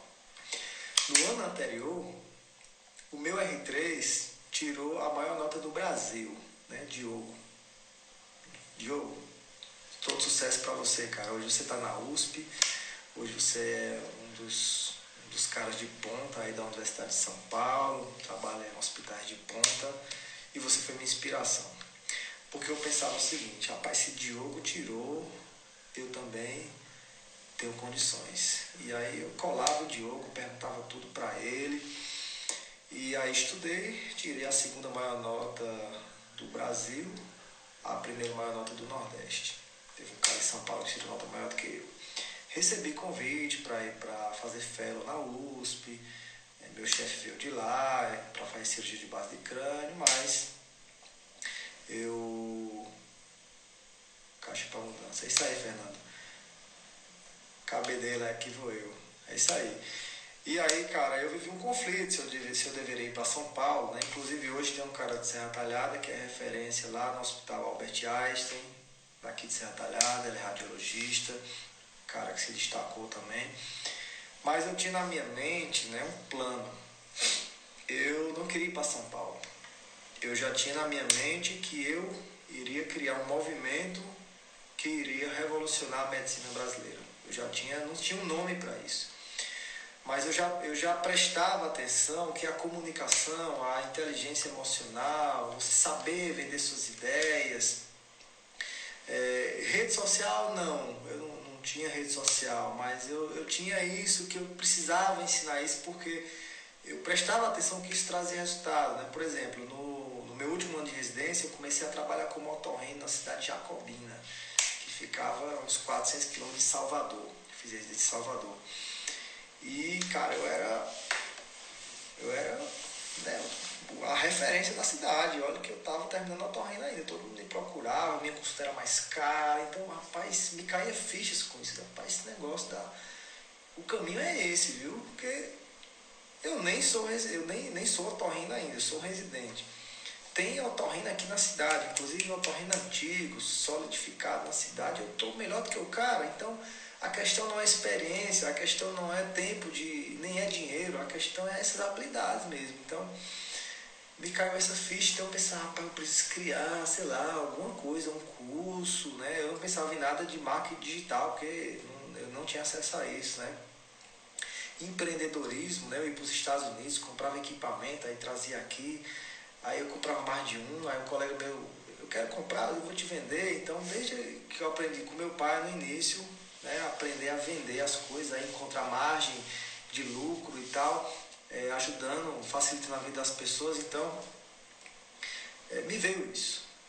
E aí, né, minha mãe, ela é uma educadora, então na residência ela falava assim, meu filho, comece a pensar em fazer concurso, né, porque é, eu, eu, não sou médico, né, mas eu imagino que você sendo um, um, um médico concursado, você está mais estável, você está mais garantido na profissão. Então, na época, no, no segundo ano de residência, os meus colegas todos que, que saía comigo restaurante tudo, eles, eles pararam, né? Ficavam em casa e iam fazer cursinho para fazer prova da Polícia Civil, abrir um concurso. Aí o pessoal dizia, fazer concurso, porque esse concurso paga 18 mil reais, é uma grana.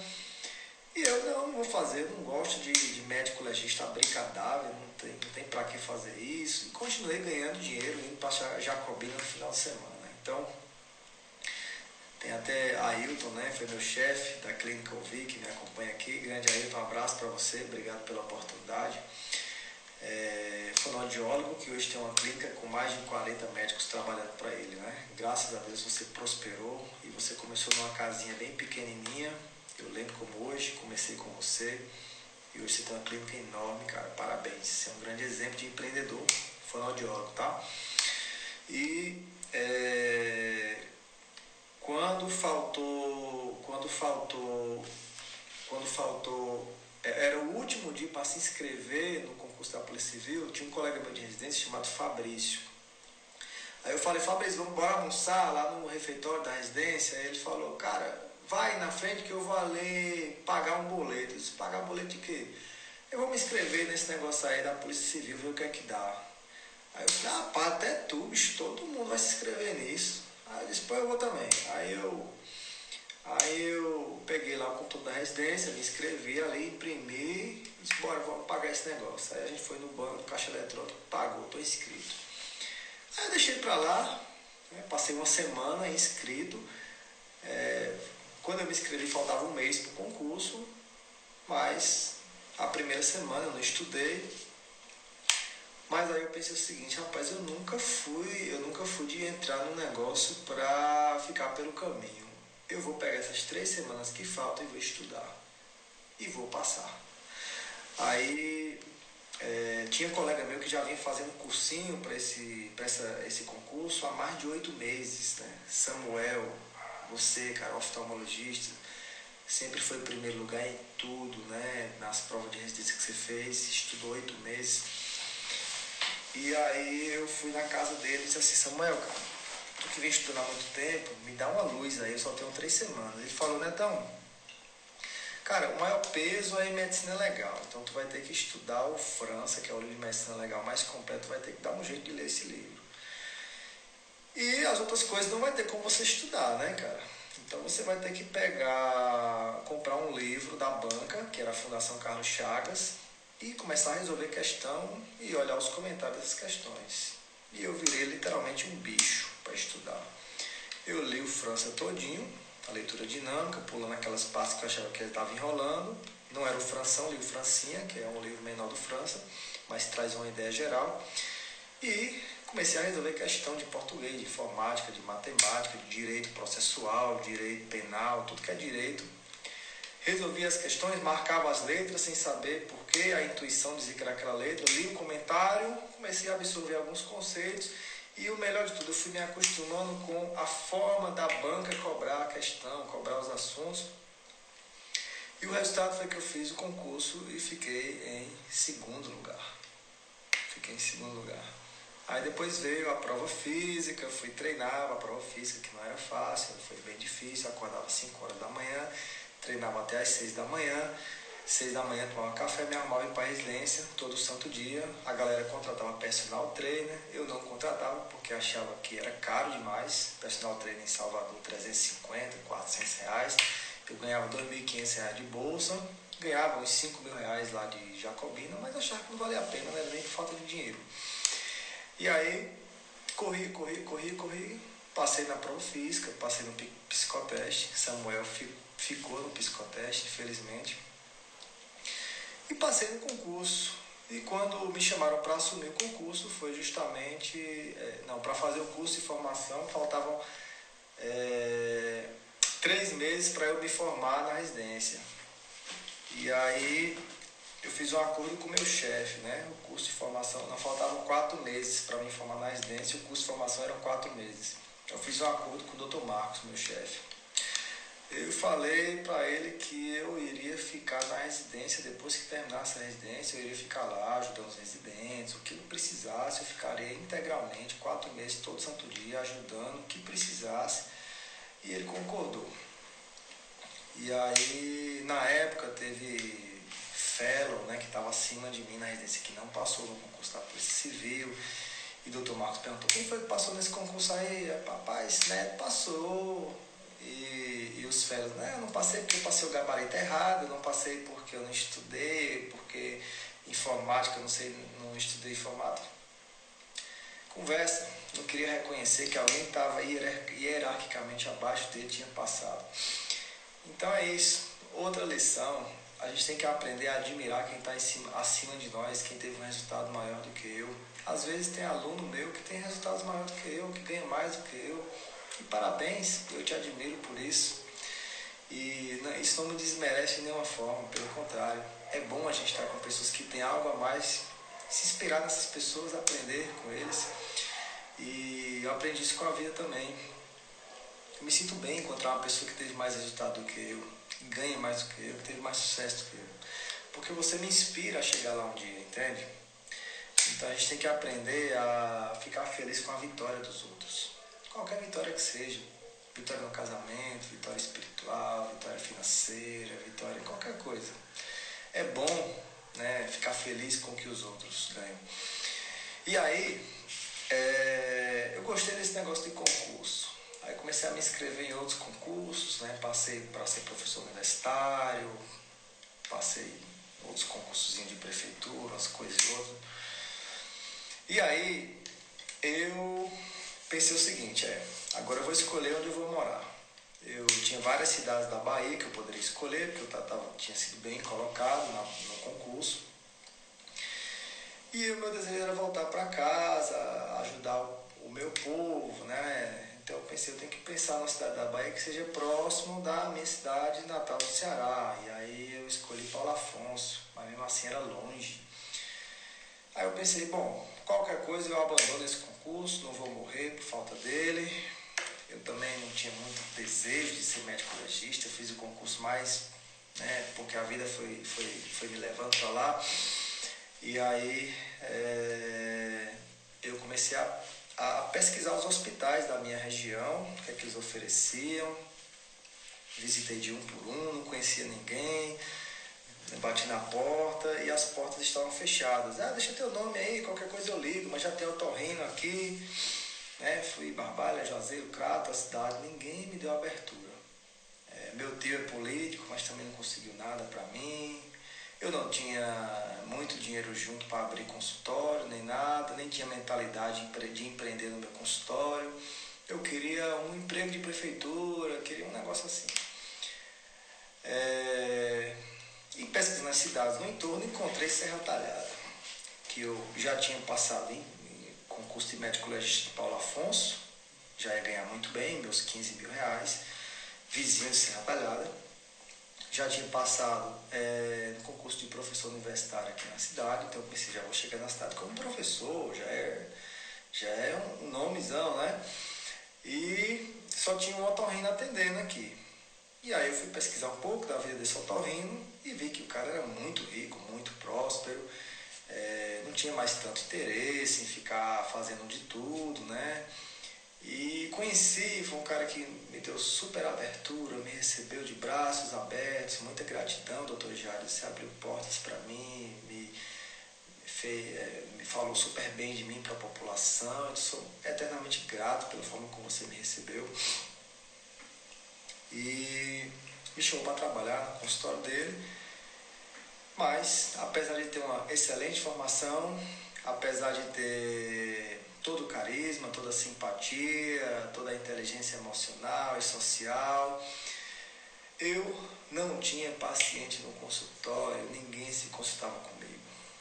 A grande referência era o Dr. Jairo, experiente, um cara super atencioso também, um consultório lindo, todo equipado. E eu era carinha, novinho, que estava só começando, talvez não desse tanta confiança para as pessoas, né? É, é, melhor se constar com uma pessoa que já tem mais resultados na cidade. Então, como eu ficava muito tempo ali no consultório, não tinha ninguém, eu comecei a pegar meu celular e ajudar as pessoas pelo Facebook, na época. Não fazia live, respondendo tirava uns prints do Google, tudo mal feito, e postava, aí as pessoas começavam a comentar e eu começava a responder de um em um. Respondendo, respondendo, respondendo. Depois descobri que eu poderia patrocinar aqueles anúncios e patrocinar para as cidades circunvizinhas todas. Depois surgiu a live e eu ali no consultório atendia um, às vezes não atendia ninguém a manhã todinha, mas rede social todo santo dia e investia boa parte do dinheiro que eu ganhava eu investia em rádio, rádio, rádio, propaganda de rádio e anúncio no Facebook, mas o consultório não vingava, não saía do canto. Passei uns três ou quatro meses nisso e ficava me questionando por quê, qual é o meu problema, né? Eu pensei em mudar de cidade, pensei que o problema era eu, mas eu pensei o seguinte, cara, eu vou procurar alguém para me ajudar.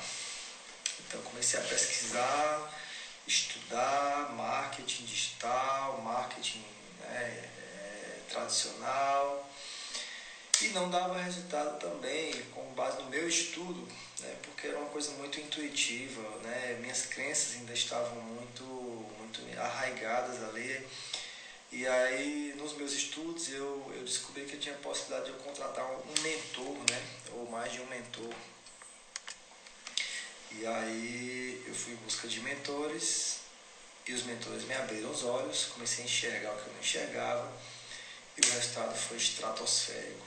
Né? Eu, eu decidi estudar empreendedorismo, finanças, é, várias outras coisas e decidi montar meu próprio negócio, aluguei um prédio, aluguei, né, organizei, estudei sobre a experiência do cliente e tudo, é, como persuadir, como vender, tudo. E foi um, assim, foi uma coisa extraordinária, né? Eu não sei se tem alguém aqui de Serra Talhada que me acompanhou desde o início, mas foi questão de dois, três meses, foi uma explosão muita gente me procurando, né? meu nome passou a ser sinônimo de qualidade, de excelência, foi incrível. E nisso começaram a surgir alguns colegas médicos para me perguntar o que foi que eu tinha feito, que foi assim de uma hora para outra. Eu falei, cara, eu estou estudando isso, estou estudando aquilo, e comecei a ensinar, a dar algumas dicas para algumas pessoas que passaram também a melhorar a sua performance, seu resultado, até que eu descobri que eu estava perdendo tempo em estar tá dando dica, né? Se eu tinha pago caro por aquilo, eu teria que cobrar por aquilo também. Então, é, chegou um cara, me falou que quero aprender isso daí, porque você teve muito resultado, e fulano de tal falou com vocês, também teve resultado. Eu falei, sim, eu te ensino. Eu posso ajudar você, se tornar seu mentor, e o valor é X. E aí, para minha surpresa, a pessoa pagou e eu comecei a fazer mentoria e a, ter, e a meus mentorados ter resultado. Só que eu comecei a enxergar a possibilidade de alcançar mais pessoas. Porque eu pensava assim, se eu alcançar mais pessoas, não é nem questão de ganhar dinheiro, é uma questão de, é, tipo assim, de criar um movimento onde é, eu possa me tornar, sei lá, um palestrante, eu possa me tornar uma pessoa conhecida no Brasil inteiro. Só que eu pensei o seguinte, eu tenho que, eu tenho que ter resultados além do que eu tenho aqui. Porque como é que eu vou ensinar para um cara de São Paulo, Rio de Janeiro, a primeira coisa que ele vai dizer é o seguinte, ah, você está no interior, meu irmão, você não tem concorrência, é fácil. Então eu pensei o seguinte, eu vou criar um curso online, esse curso vai ser uma referência vou, no Brasil inteiro, vou, vou criar um canal no YouTube, vou ficar conhecido no Brasil inteiro, esse vai ser meu resultado, para enfim as pessoas acreditarem em mim. Porque eu sempre pensei em não ser uma farsa para as pessoas. Eu sempre pensei em, em ser a verdade. Eu vou te ensinar uma coisa porque eu consegui, porque eu sei o caminho. Eu não vou ler um livro e te ensinar um negócio. Entendeu? Eu vou dizer assim, cara, você quer um resultado que eu tenho, aí eles vão acreditar mais em mim. Então, é, criei o método Passos Firmes. Começou muita gente do Brasil inteiro comprar o método Passos Firmes, que é para melhorar da tortura. Meu canal no YouTube começou a crescer. Em oito meses eu consegui 100 mil inscritos. E aí eu falei, agora chegou a hora. E criei o método Acelerador Médico que na época o formato que, que eu criei não tinha nenhum curso no Brasil. É, porque assim, tem curso de marketing, né? Na época tinha o Vitor Jasse, que falava de Google, de Instagram, mas ninguém falava algo além do marketing digital, de mentalidade, de empreendedorismo, de comunicação, de persuasão, de comunicação, de coaching, ninguém falava isso. E eu falava do marketing digital. Eu nunca fiz o curso do Vitor, nem de ninguém, mas eu falava do que eu apliquei. E começaram a vir as pessoas, veio gente de São Paulo, veio gente muito grande do Hospital Albert Einstein, Ciro Libanês, tornou aluno meu, vieram outros mentorados, né? É, e o curso foi crescendo, foi crescendo e criei um podcast, na época primeira pessoa a criar o podcast fui eu, chamado Podcast Médico e Empreendedor. E claro, a gente acaba inspirando outras pessoas e vieram outros caras fazendo semelhante. Tem um cara que me copia, né? Até hoje me copia, mas tudo bem em relação a isso. A gente se quiser ser referência, a gente tem que estar tá, tem que estar tá preparado para ser imitado mesmo, para ser copiado. E tudo bem em relação a isso. Só temos que nos colocar na obrigação de estar tá sempre criando, sempre inovando, né? E é o que a gente continua fazendo, graças a Deus. E eu ia falar para você que é só o começo. Eu entendo hoje que ninguém consegue chegar tão longe sozinho, entendeu? A gente precisa a gente precisa fazer as outras pessoas se dar bem para a gente chegar longe. Então, a minha intenção atualmente, a próxima etapa é tornar outros médicos mentores. Eu vou passar para você todo o passo a passo, todas as etapas para você criar o seu processo de mentoria e começar assim como eu comecei. E você, né, se você quiser criar um curso seu online, você cria. Eu tenho um curso que te ensina nisso. Né? Se você tiver interesse, você manda um direct para mim que eu te explico mais, te mando o link. Mas a mentoria é uma coisa que é nova ainda. Não existe no Brasil ainda médicos que ensinem outros médicos a se tornar mentores. E por que você deve se tornar um mentor? Porque é prazeroso, cara, você ajudar na vida de outras pessoas. E porque, pensando de uma forma mais egoísta agora, você vai ter mais liberdade. Você pode estar em qualquer lugar do mundo, qualquer lugar do Brasil é, você pode estar nos Estados Unidos, na Europa, na Tailândia e através da internet ajudar outros médicos. E aí eu sei que vem aquelas crenças limitantes, né? É, eu quero começar com o meu consultório. É isso aí, Denise. Você vai começar com o seu consultório, você vai ter muito sucesso. É, a questão de, de mentoria, às vezes vem aquela crença, mas Neto, eu não tenho tanto resultado, como é que eu vou ensinar outro médico? Mas veja bem, eu era um cara que tinha um consultório, né? tinha uma agenda com particular razoavelmente bem, mas não tinha assim grandes, grandes, grandes coisas. E meu primeiro aluno foi o chefe da cirurgia plástica do Hospital Albert Einstein. Meu primeiro aluno. E eu fiquei pensando, mas como é que esse cara veio ser, fazer mentoria comigo? Porque é o seguinte, galera, as pessoas elas não compram só o seu resultado. Tem pessoas que, que, que chegam até mim por conta do meu resultado, mas não é só isso. Às vezes as pessoas se conectam com a gente muito mais é, pela nossa forma de explicar, pelos nossos valores, pelos nossos princípios, né? por compartilhar as mesmas crenças. E às vezes você é uma pessoa que não precisa ter tanto resultado assim, mas você tem a intenção de ajudar as pessoas e você tem alguma bagagem para isso, vai ter pessoas que vão querer se aproximar de você. Entendeu? Neto, mas o que, que eu falo na mentoria? É isso que eu vou te ensinar. Né? As inscrições não estão abertas, vão abrir na primeira semana de abril, mas já vai pensando nisso. É, eu vou te ensinar a escalar essa mentoria. E você pode, é, como eu hoje, você pode ter seu consultório, mas não porque você precisa do seu consultório, porque você gosta do consultório. Eu hoje poderia talvez ganhar até mais dinheiro se não trabalhasse no consultório. Eu teria teria mais mentorados médicos, né? minha mentoria hoje é 15 mil reais. Eu poderia ganhar mais, mas eu, não é só uma questão de dinheiro que está em jogo. Eu tenho todo um sonho, eu tenho toda uma trajetória, eu tenho uma história que eu contei aqui para vocês. Eu não posso deixar, eu não posso jogar isso simplesmente pelo dinheiro. Eu tive a oportunidade de ganhar mais do que na medicina também em outros projetos. Por exemplo, quando eu me tornei palestrante, eu recebi convite de me tornar diretor da Febracis em uma sede lá no Cariri, Juazeiro do Norte. Eu ganharia mais. Mas não é dinheiro, cara. É propósito, é missão, é lembrar da sua essência, de como tudo começou e como isso vai conectar os pontos. Que um dia também você vai estar muito bem lá na frente se você não abandonar seu propósito. O fato é que às vezes eu me deparo com alunos que dizem que não tem condições, eu não tenho tempo, eu não tenho energia, eu tenho dois filhos pequenos. Eu... Isso tudo é desculpa, tá bom? Isso tudo é desculpa, isso tudo é blá blá blá e talvez você nem perceba. Porque quem quer dá um jeito, entendeu? As primeiras turmas do acelerador médico, quantas e quantas vezes eu vi amanhecer o dia. Porque tudo era eu que fazia. Eu gravava vídeo eu editava, eu fazia o tráfego, eu fazia a estratégia, eu orquestrava toda a questão do gateway de pagamento na Hotmart, gravava as aulas, fazia os resumos, os questionários, tudo era eu sozinho.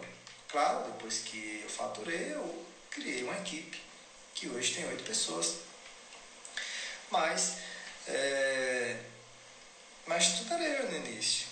E eu poderia dar todas as desculpas que no dia seguinte eu tinha que dar, eu tinha que ir para o consultório, que no dia seguinte eu tinha que fazer isso, que eu estava morto de cansado. Mas olha, desculpa é fácil demais, qualquer um pode dar desculpa.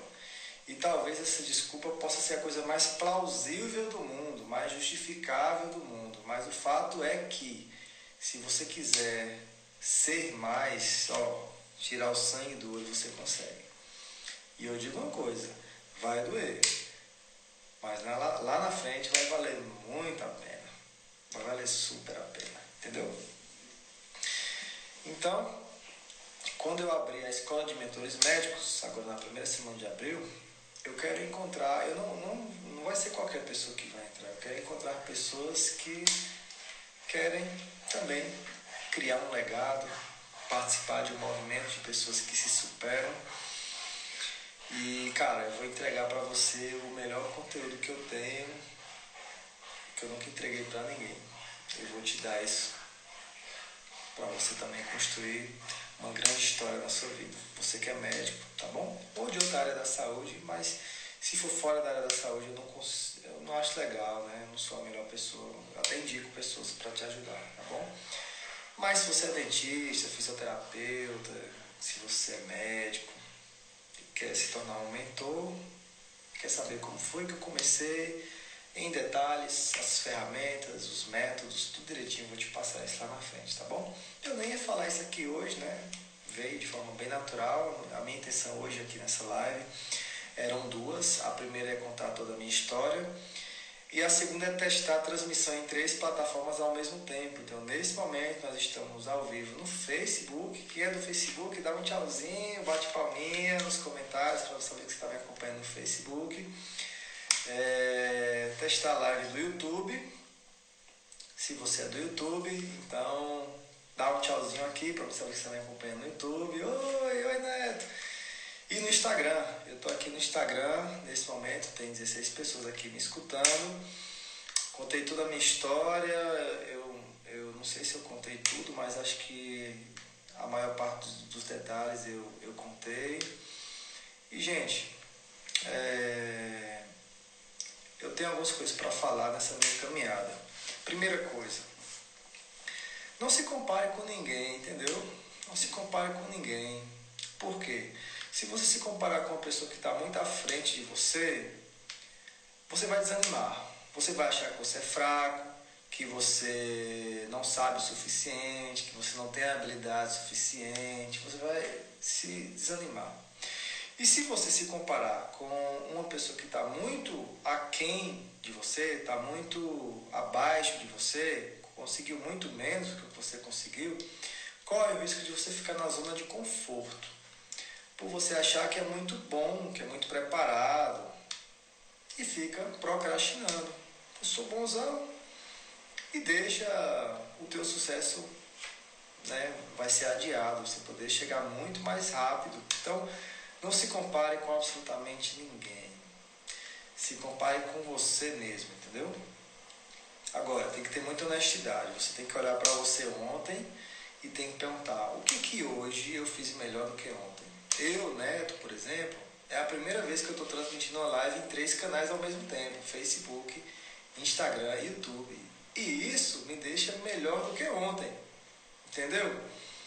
Amanhã, que vai ser terça-feira, eu vou tentar, espero conseguir, fazer essa live é, em três canais ao mesmo tempo, duas vezes ao dia. Aí ah, vou ser melhor do que hoje. Entendeu? Então o negócio é a gente ser melhor do que nós mesmos a cada dia.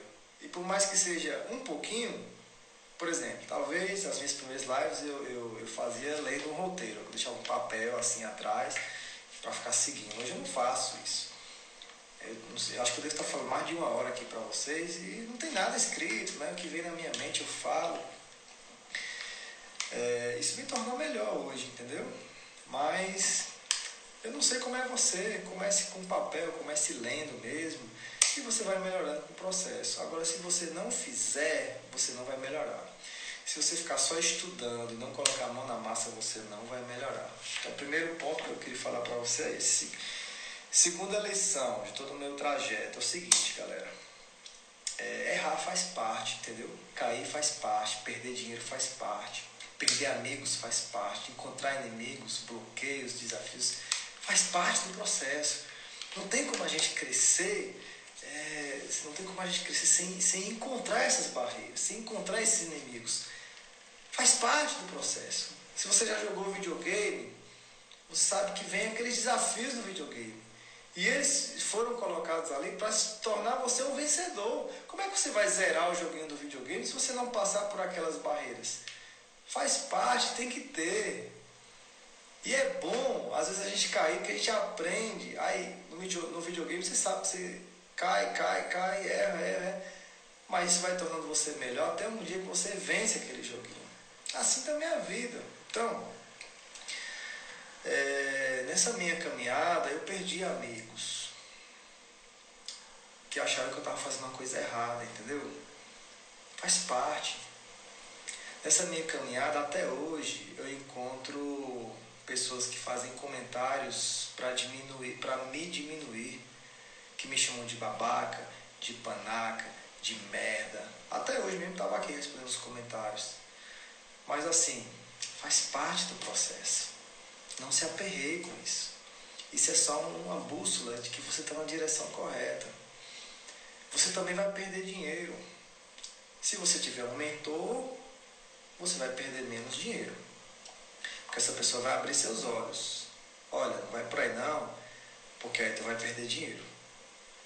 Se você andar sozinho, você vai perder mais dinheiro, vai perder mais tempo. Claro, o mentor é uma pessoa que já passou por esse caminho, ele sabe onde é que está o armadilho, o buraco. Entendeu? Então, se o cara falar assim, vixe Maria, eu vou investir 15 mil reais numa mentoria, mas sem você perceber, você vai perder mais tempo e você vai perder mais dinheiro sem o mentor.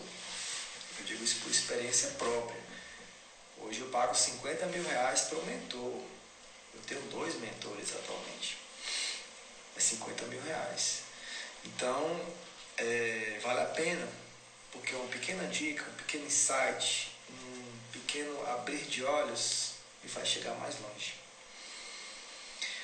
E a minha esposa fala, é muito caro, pelo amor de Deus, para com isso. Estamos construindo uma casa, mas eu sei que vale a pena.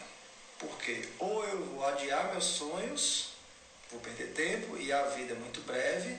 O que nós temos de mais precioso hoje de recurso é o nosso tempo. Ou eu vou pedir dinheiro, que vou tentar fazer as coisas sozinho e vou quebrar a cara. E o quebrar a cara, principalmente no mundo do empreendedorismo, no mundo digital, é perder dinheiro. Entende? Então, primeiro, é, é, você vai errar, mesmo com o mentor, vai chegar um momento que você vai querer fazer uma coisa contra a orientação do mentor, vai o coração bater mais forte, você vai meter a cara e vai errar, mas faz parte. Hoje, estava tomando café com a minha esposa e o, nosso filho estava tentando subir na cadeira. E a minha esposa, não, Saulo, não. Eu disse, Saulo, deixa. Deixa. Aí ele falou, mas ele vai cair. E o que é que tem? Faz parte, cair faz parte. Quem mais cai aumenta a chance de acertar, de ficar de pé. Claro, o pai não vai submeter o filho a uma situação perigosa, uma situação de risco. Mas a queda calculada é bom às vezes. Torna eu e você melhores, entendeu? Aqui eu estou falando nesse momento, na rede pública, eu corro risco altíssimo de encontrar pessoas que, que não gostam, que não concordam comigo. E vou perder essa pessoa de, de linha, mas tudo bem com isso. Tudo bem com isso. Entendeu? E galera, alguém falou aqui em perdão, né? A Nara falou aqui em perdão. E eu vou falar um pouquinho disso para encerrar essa live, que isso é importantíssimo. É, naquela noite lá do churrasco do meu pai, que eu queria fazer ele mastigar o papel, eu não fiz isso, mas eu guardei isso. Eu guardei esse rancor do meu pai. E eu não conseguia abraçar meu pai durante um bom tempo, não conseguia ser amigo dele, não conseguia ser grato a ele. Eu tinha guardado esse bloqueio dentro de mim desde a infância. E isso me impedia de conseguir algumas coisas na minha vida. Até que com tratamento, né, procurei ajuda de psicólogo, de coaching para alguns sentimentos que eu carregava. E eu tive que passar por um processo de hipnose para perdoar meu pai. E eu perdoei meu pai primeiro aqui, depois perdoei meu pai é, fisicamente isso é libertador. O perdão é para você, não é para outra pessoa, entendeu? Então vai lá para seu pai, vai lá para sua mãe, perdoa ele de todo o coração por alguma coisa, procure entender algum motivo que justifique aquilo dali, porque isso vai ser bom para você. Não é para seu pai, é para sua mãe. Você vai ficar mais leve, você vai desbloquear, vai chegar mais longe, entendeu? Você vai destravar para abrir as asas e voar. Essa sensação. Esse dia no consultório, eu atendi uma pessoa que tinha um sintoma que não ficava boa, não ficava bom, em tratamento, tratamento. E eu falei assim, olha, eu acho que você precisa de perdão, você, você me perdoe a sinceridade, você carrega um peso, você carrega um, um, um ranço, você, você não está bem. Faz sentido o que eu estou falando para você? Ela começou a chorar e falar de uma situação que o pai dela morreu e ela não teve condições de se despedir dele e era intrigada do, dos irmãos. Os irmãos impediram ela de ver o pai, o pai adoeceu, ela não pôde ir lá porque era brigada com os irmãos e até hoje não se despediu do pai e os irmãos dela não falam com ela.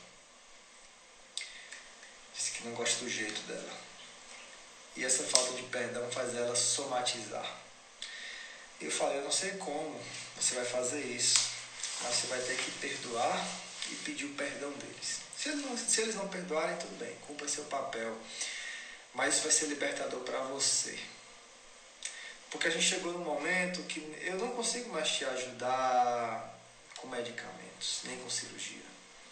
É o perdão que vai ser a sua virada de chave. Ela me agradeceu tanto, me agradeceu tanto, que eu fui um anjo enviado por Deus, ela precisava escutar aquilo. E talvez, eu não sei, talvez eu esteja sendo um anjo para você que está aqui me acompanhando em um desses três canais, né? Ou Facebook, ou YouTube, ou Instagram. E que seja, perdoe, para você chegar mais longe, para você ser mais feliz, para você ter mais significado nessa vida.